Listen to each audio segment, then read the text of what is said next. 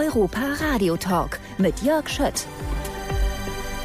Ganz herzlich willkommen, Jasmin Vetter, ehemalige Sängerin der Gruppe Arabesque. Jasmin, willkommen im Europaradio. Vielen Dank. Hallo Jörg. Jasmin, wir haben gerade schon äh, miteinander gelacht, weil wir haben diesen Song gehört und das ist einer von euch, also von dir und den Mädels, sage ich mal. Ähm, genau. Hello Mr. Monkey und wir haben beide, oder du hast eigentlich zuerst gesagt, also auf den Text darf man nicht hören, aber es hat einen guten Groove, oder? Was ja, meinst du, was war denn ähm, an der Musik so gut, dass die auch so viele Menschen überzeugt hat? Das war halt damals diese, die, die Disco-Musik und sie war eingängig, die Musik. Die Texte, ich glaube, auf die Texte hat niemand gehört. Ich meine, wir haben da gesungen, Hallo, hallo, Herr Affe. ich habe das selber nie wirklich alles übersetzt. Ähm, ja, die Musik war eingängig und die Disco-Zeit, die hatte schon ihre Daseinsberechtigung. Und wir waren ja damals ganz viele Trios, die unterwegs waren. Ich, ich glaube, das war schon eine tolle Sache, dass drei Mädels unterwegs waren. Oder die Dolly Dots damals. Äh, äh, was gab's da? À la carte, Baccarat, Abba, also. Und es ist ein Sound, Jasmin, ein warmer Sound, den man heute auch noch irgendwie gut hören kann und der ja heute noch äh, äh, läuft in, in, der Disco manchmal oder ähm, ja, wenn Leute so Partys machen äh, oder auch im Radio. Also genau. Also eure Songs sind schon auch unsterblich. Wie kam es denn eigentlich damals dazu? Das musst du mal erzählen, dass eine junge Frau die hier aus der Region kommt, du bist nicht weit vom Europapark aufgewachsen, ähm, dass die plötzlich zu so einer Band dazukommt, zu so einer Gruppe Arabesque. Wie gab es damals was wie Castings oder wie ist man auf dich aufmerksam geworden? Nein, sowas wie Castings gab es damals noch nicht.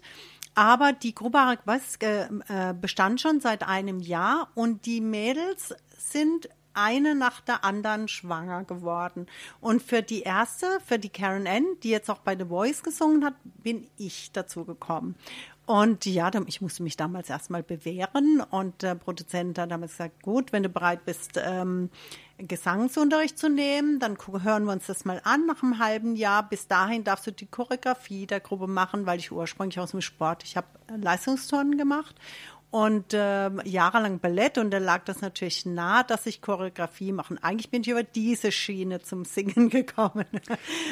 du warst schon immer natürlich sportlich unterwegs, das sagst du. Und ja. man sieht aber auch, ähm, wenn man sich jetzt diese Videos von früher anguckt, also jeder sollte mal eingeben Arabesque und du bist immer die mit den blonden Haaren, dich erkennt man natürlich auch gleich, meistens rechts, glaube ich äh, auch gestaltet, also oft zumindest genau, in der genau, genau, Choreografie, genau, wenn man wenn man so Ich habe mich so jetzt gerade an die Bühne zurückgeworfen. Genau. Wo bin ich denn gestanden? Rechts oder links? Genau. Meistens, und ja. ihr hattet tolle Choreografien, tolle Klamotten an, wie man das damals auch hatte. Wie habt ihr euch denn das erarbeitet? Auch diese Choreografie selbst oder hattet ihr damals schon jemanden? Nee, also für die Choreografie war ich mal zuständig. Ich meine, das äh, natürlich lache ich mich manchmal auch schlapp über die Choreografien, die mir damals so, zuweilen eingefallen sind. Aber ja gut, das ist halt nach so langer Zeit so. Damals war das toll und es war natürlich cool, dass ich, dass wir das alles in-house machen konnten, dass man da nicht jemand dafür gebraucht hat. Kostüme, ja, das waren halt die bunten äh, 70er, diese kurzen Röckchen und die äh, flatterigen Oberteilen, die Schlaghosen und irgendwas, hat, irgendwas musste glitzern. Wir haben mal ähm, Mike Leggebusch Musiklagen gemacht und kamen an mit, wir fanden es ganz toll, langen Paillettenkleidern, geschlitzt bis nach oben hin und Hammer, was so, ich weiß gar nicht mehr, welchen Titel wir gesungen haben. Auf jeden Fall guckte uns Mike Leggebusch an und sagte, Mädels, damit kommt er nicht in meine Sendung. Das könnt ihr vergessen. Ihr geht jetzt mal schön in die Stadt und kauft euch Kostüme, wie es zu eurem Alter passt. Und wir waren so enttäuscht. Wir wollen doch aussehen wie die Three Degrees. Aber das fand er gar nicht toll. Am Ende hatten wir dann wieder so flatterige, weiße Kostüme an. Sie waren auch schön. Bevor wir gleich nochmal einen Song hören, und zwar auch von dir aus dem Jahre 2021, das finde ich nämlich ja. toll. Es gibt äh, Musik weiterhin von dir. Bist du eine kannst du guten Gewissens sagen, Jasmin, ich erinnere mich wirklich gerne an diese Arabesque-Zeit zurück und ähm, das war schon positiv.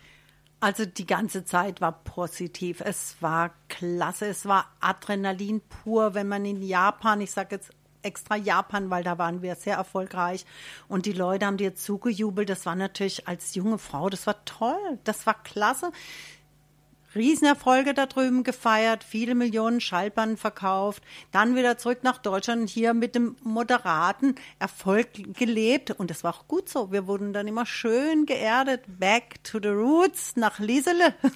Nach Hause, genau. Ich Nach bin gespannt, was du gleich, was du gleich erzählst, auch zu der Situation in Japan und Mhm. so, denn da war das ja auch irgendwie irre. Verraten wir noch nicht. Wir hören jetzt einen neuen Song von dir. Finde ich toll, dass du das weitermachst mit so einer Freude. Jasmin Vetter, in dem Fall mit deinem Namen. Friday Night, der Ivan Spell Remix. Den hören wir jetzt. Und jetzt hast du mir gerade die Geschichte auch nochmal zu dem Song erzählt. Das finde ich nämlich ganz interessant. Dieses Friday Night ist ein Song, den die Urbesetzung von Arabesque gesungen hat und du fandst den aber immer gut, oder? Ich fand den immer super toll und wir haben den ja auch jahrelang auf der Bühne und wir hatten den immer im Programm, weil er einfach so, ach, er war so richtig 70er, 70er, 80er Disco-Groove. Jasmin Vetter ist zu Gast, äh, Sängerin, Mitglied äh, der Band Arabesque gewesen, der Gruppe. Ich sag immer Band, man sagt ja so locker. Ihr habt euch wahrscheinlich Gruppe genannt oder Gruppe, genau. hat man damals schon Girlband gesagt? Nee, wahrscheinlich nicht, oder? Das kam erst später. Das kam erst später, ja. Also wir sagen- waren die Popgruppe Arabesque. Du hast äh, früher, was man auch sieht, wunderbar in diesen, in diesen Videos von früher auch die Fernsehauftritte, die ihr hattet. Du hast die ganzen Frisurenmoden auch ein bisschen mitgemacht, ne? Also äh, du Oh mein hattest Gott, immer tolle Pudel- Haare. Was hattet Pudellook. Eine Fokuhila. Wir fanden das toll damals. Jetzt wirklich, wir waren überzeugt, dass diese Perücke auf dem Kopf, es war echt Haar, dass diese Perücke gut aussah. Es war halt immer gestylt mit einer Tonne Haarspray, damit sich bloß nichts bewegt. Das war wichtig. Plötzlich war es ja bei euch so, ich meine, dieser Erfolg hat sich dann ja aufgebaut. Ihr habt äh, miteinander gesungen, ihr wart drei junge Frauen und plötzlich müsst ihr ja irgendwann mal gespürt haben, auch mit dem, mit dem Produzenten, irgendwas tut sich gerade und äh, wir werden von Millionen Menschen gehört. Wann war dir das, Jasmin, zum ersten Mal klar? Erinnerst du dich an so einen Moment, wo dir klar war, äh, irgendwas passiert gerade mit unserer Musik und wir werden plötzlich bekannt? Also die Musik wurde vorgestellt damals von unserem Produzenten auf dem Meetem in Cannes. Und dann von da aus ging alles ganz schnell. Ein Japaner ist darauf aufmerksam geworden und hat dieses Hello Mr. Monkey damals mit nach Japan genommen. Und innerhalb kürzester Zeit, innerhalb von ein paar Wochen, waren wir auf Platz eins. Und da haben wir uns ganz, ganz viele Wochen gehalten. Keiner wusste wieso, bis mal irgendeiner gesagt hat, okay, da muss die japanische Tonleiter irgendwie verbaut sein. Bis heute weiß es nicht wirklich, wie mit dem Pyramidenbau weiß man bis heute auch noch nicht so genau. Und so war das damals. Wir kamen dann rüber nach Japan und, und da hat man wirklich gemerkt, oh mein Gott, wir sind da Superstars und wir wussten das gar nicht. Wir stiegen das im, ganz entspannt aus dem Flieger aus und jeder kannte uns, sogar die Oma auf der Straße, weil die halt bombardiert wurden mit Bildern und mit dieser Musik. Und von da an ging es los. Wir hatten alle Fernsehsendungen in Japan und wir konnten uns nicht aus dem Hotelzimmer wagen, weil die Kids schon vorne dran lagen und wollten Autogramme. Das war schon sehr neu für uns.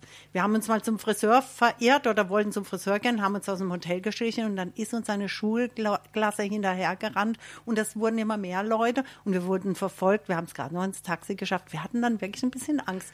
Sind dann nicht mehr aus dem Hotel gegangen ohne unsere, damals haben wir Bodyguards. Wie konntet ihr denn damals, ihr wart ja junge Frauen und kamt jetzt hier aus Deutschland auch in dieses Land, das ja auch irgendwo ganz anders tickt, auch Genau. von den Traditionen. Äh, Ihr seid da rein, reingefallen plötzlich. Wie habt ihr das gelernt, damit umzugehen? Hattet ihr, gab es damals schon sowas wie mal einen Berater, der dabei war, oder wart ihr auch ein bisschen auf euch alleine gestellt? Also wir hatten schon einen Betreuer mit dabei und unser Produzent damals der Wolfgang Mewes und unser Komponist war jetzt damals der Erich Liesmann und äh, die waren dabei und haben das und für die war das aber auch neu. Die mussten erst damit äh, sich zurechtfinden, dass von überall her die Leute hinter uns hergerannt sind und Autogramme wollten und Interviews wollten und immer mit uns reden und jeder wollte uns anfassen. Das war das war schon sehr irgendwie überwältigend und ähm, das kannten wir so aus Deutschland gar nicht.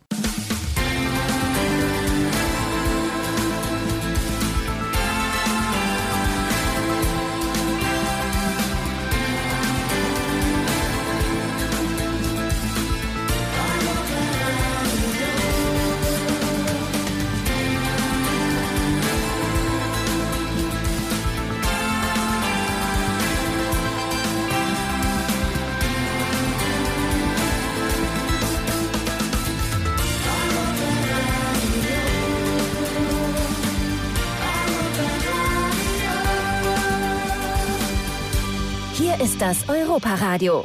Ihr habt so viele Auftritte gehabt, äh, Jasmin. Du hast gerade so ein bisschen erzählt von Japan, mhm. äh, bisschen vielleicht auch so dieser äh, dieser Kulturschock. Wir wir lachen jetzt drüber und sagen, das war auch eine coole Zeit. Aber sag doch mal, es muss doch auch richtig Arbeit gewesen sein für euch. Das äh, war doch bestimmt auch Arbeit, oder? Zumindest. Auf jeden Fall. ja, das Erfolg ist fast immer mit harter Arbeit verbunden. Und wenn wir nach Japan gekommen sind, war es dann halt auch immer so, dass wir einen vollen Terminplan hatten. Also wir hatten im Schnitt manchmal so fünf, sechs Stunden zum Schlafen. Und ansonsten waren wir unterwegs, entweder Konzerte, Radiosendung, Interviews, ähm, Fernsehsendungen, sehr viele. Und in diesen vier Wochen, wo wir drüben waren, dann immer meistens war es so, so eine Zeit von vier Wochen, das musste ausgekostet werden, weil Japan war ja nicht gerade ums Eck. Und es war ja immer mit vielen Kosten verbunden. Deshalb hat man schon geschaut, dass die Mädels unterwegs waren in der Zeit. Wie habt ihr denn damals dieses japanische Publikum auch wahrgenommen? Würdest du sagen, das war vom Gefühl nochmal anders als ein europäisches Publikum oder waren die genauso verrückt, verrückter oder wie waren die Japaner? Also die Japaner waren immer am Anfang viel gesitteter und zurückhaltender, aber wenn dann die Show lief, dann sind die auch voll ausgerastet. Da kamen die mit Riesenhänden vorne in den ersten Reihen, haben uns zugewunken und haben äh, mit allen möglichen Konfettikanonen geschmissen. Also die sind dann, die können auch ganz schön abgehen. Ihr habt mit Arabesque ja viele Auftritte gemacht, viele Fernsehauftritte auch. Ihr habt auch äh, live, seid dann aufgetreten. Hast du denn selbst mal Menschen getroffen, von denen du sagst, oh, da war ich fast selbst ein bisschen Fan oder vielleicht sogar ein bisschen aufgeregt, den an dem Tag da mal zu treffen? Gab es sowas bei euch? Ah, also ich, ich habe mal Elton John getroffen ähm, im kleinen privaten Kreis. Wahnsinn. Das war natürlich schon sehr, ähm, sehr beeindruckend. Und ähm, von den Beatles damals noch den äh, George Harrison. Das war auch cool. Der hat mir dann seine, seine äh, ähm, äh, die Schlagstöcke, die Schlagstöcke äh, geschenkt und unterschrieben von Elton John und ihm. Das war in so einem kleineren Kreis und das war schon sehr toll. Das, das war schön zu sehen, dass diese Menschen in kleineren Kreis auch richtig nett und richtig gut drauf sind. Das hat mir sehr imponiert. Wie habt ihr denn damals eigentlich eure Songs auch produziert und aufgenommen? Wie war denn das im Studio? Wie müssen wir uns das heute vorstellen? Also früher kamen ja noch die ganzen äh, Musiker sind ja noch ins Studio äh, getrabt und haben noch live alles eingespielt und dann haben wir natürlich immer gewartet und da auch mal zugehört, wie die ähm, gearbeitet haben.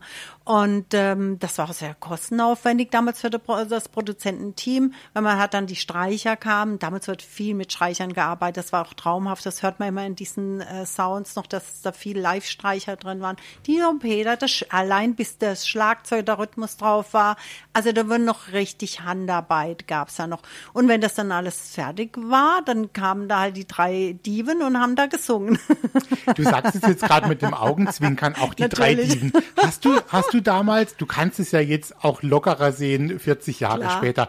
Habt ihr, hast du damals das Gefühl, wenn du dich heute siehst, wie du damals warst, wart ihr ein bisschen Diva manchmal auch? Wart ihr auch so die Stars und habt es auch genossen, euch verwöhnen zu lassen?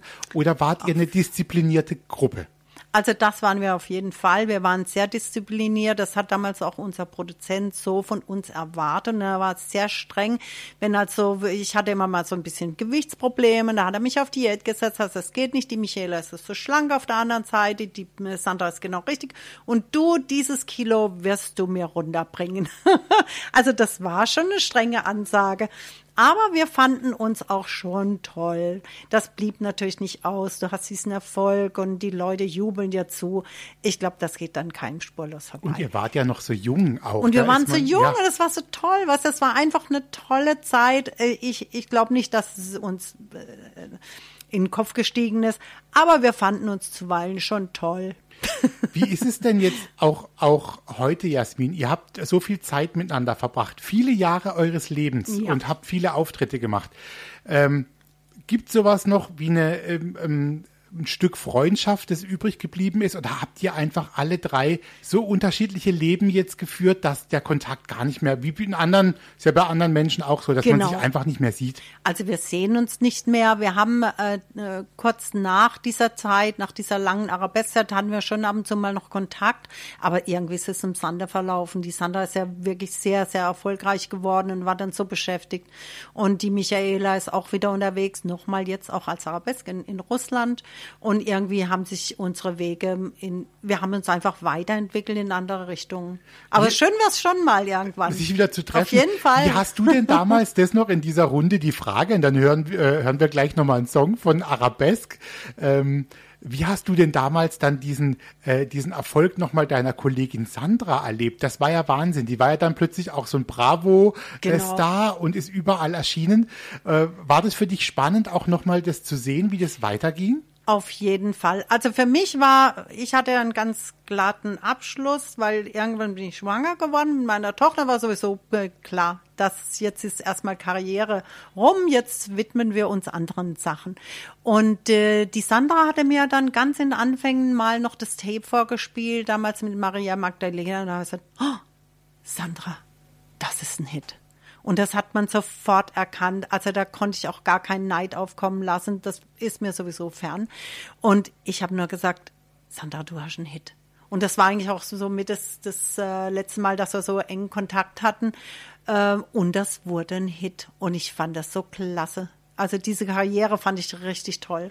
Ich finde die toll, sie dann gestartet hat. Super. Dass ihr, dass ihr so euch vielleicht auch noch miteinander so ein bisschen verfolgt habt oder gegenseitig verfolgt habt. Ja, natürlich, wenn man so lange zusammen war äh, und so auf so engem Raum zusammengelebt hat, auch immer und unterwegs war, nur immer aus dem Koffer, dann ist ganz klar, dass, wir das, dass man das Leben des anderen, dass er so publik war. Bei Sandra war es ja so offensichtlich. Sie war ja in aller Presse, in aller Munde. Und das habe ich schon gerne verfolgt. Jasmin, wenn du jetzt heute jetzt nochmal, jetzt haben wir 2021, du wolltest wahrscheinlich diese Zeit nicht missen, oder? Niemals. Das war eine tolle Erfahrung. Für einen, für einen jungen Menschen, sage ich, ist das was Tolles.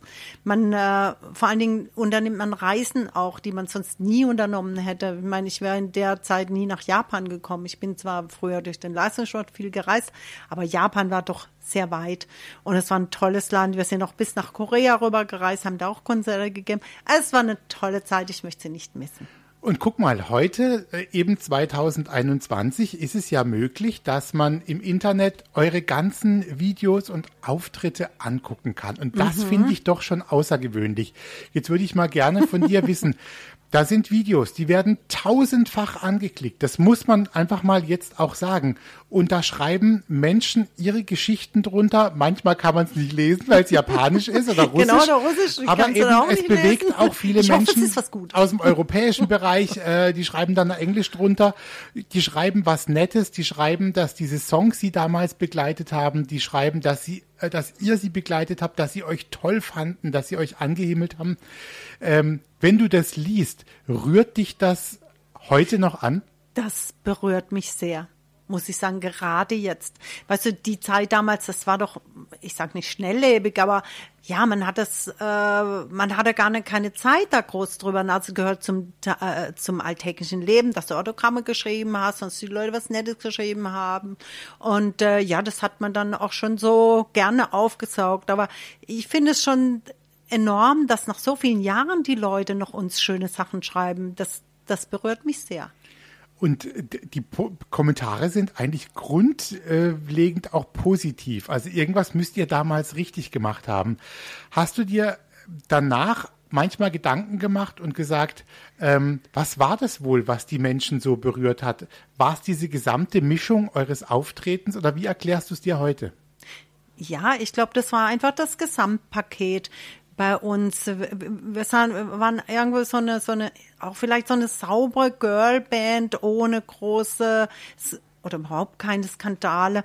Äh, vielleicht und die Musik war sehr eingängig. Ich weiß es wirklich bis heute nicht genau, was damals, äh, was uns bis jetzt in diese Zeit äh, ähm, gebracht hat, dass die Leute jetzt noch an uns denken. Nach dieser Zeit. Wie war eigentlich damals, das würde ich noch gerne wissen, Jasmin, wie war eigentlich damals dann äh, die, die Reaktionen der Freundinnen hier? Was hat denn dieser enge Familienkreis dann äh, immer zu dir gesagt? Wie haben die das wahrgenommen? Ja, ja gut, meine Eltern, wir sind aus Leiselheim, ist Liesle. Und meine Mutter hat dann gesagt, es ist gut, dass er wieder da bist, äh, dass er wieder auf der Burg kommst, ne? Also ich wurde immer sehr geerdet und die Freunde, die ich hatte, die, die guten Freunde sind bis heute geblieben und die haben sich mit mir gefreut und äh, der Rest, ich weiß es nicht. Also es war eine gute Zeit und ich. es war eine tolle Zeit und, und äh, ich möchte sie nicht missen. Ich habe mich wahnsinnig gefreut, dass du da warst, Jasmin. Und danke, dass du uns hast teilhaben lassen an deiner Geschichte auch und an den Geschichten. Und wie wir wissen, es hört nicht auf. Ich habe noch einen Song jetzt hier mhm. von dir aufliegen. Äh, Sansibar. In oh, diesem neuen ja. Ivan Spell Remix, den hören wir jetzt. Ich wünsche dir einen guten Heimweg. Danke für deinen Besuch. Vielen Dank für deine Einladung, hat mich sehr gefreut. Danke, dass du uns mitgenommen hast. Alles Gute. Gerne. Der Europa Radio Podcast mit Tanja Schiffers und Jörg Schött.